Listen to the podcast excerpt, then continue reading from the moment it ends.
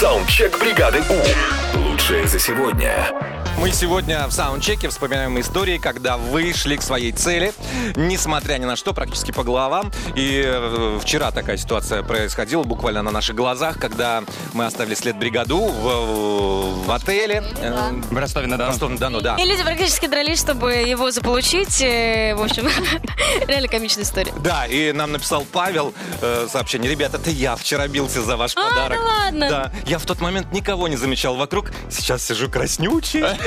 Молодец, Паша, мы гордимся тобой. Да. Ну, на какие ухищрения э, шли вы, мы сейчас послушаем. Вот, внимание, Алиса нам рассказывает. Давай. У нас в школе все рассказывают стих, очень большой. Но я этого делать боюсь при людях, поэтому я это рассказываю учительнице одной.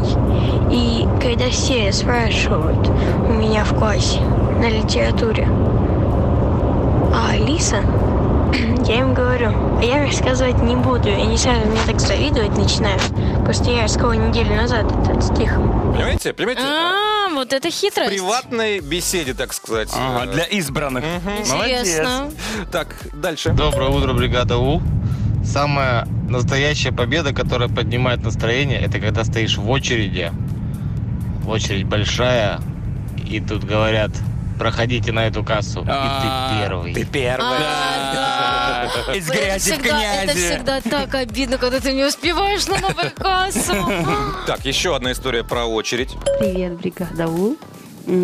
Однажды, когда мы стояли в очереди, очень длинная была очередь в паспортном столе, мой муж мне такой говорит, «М, иди первая, ты же татарка, давай вперед.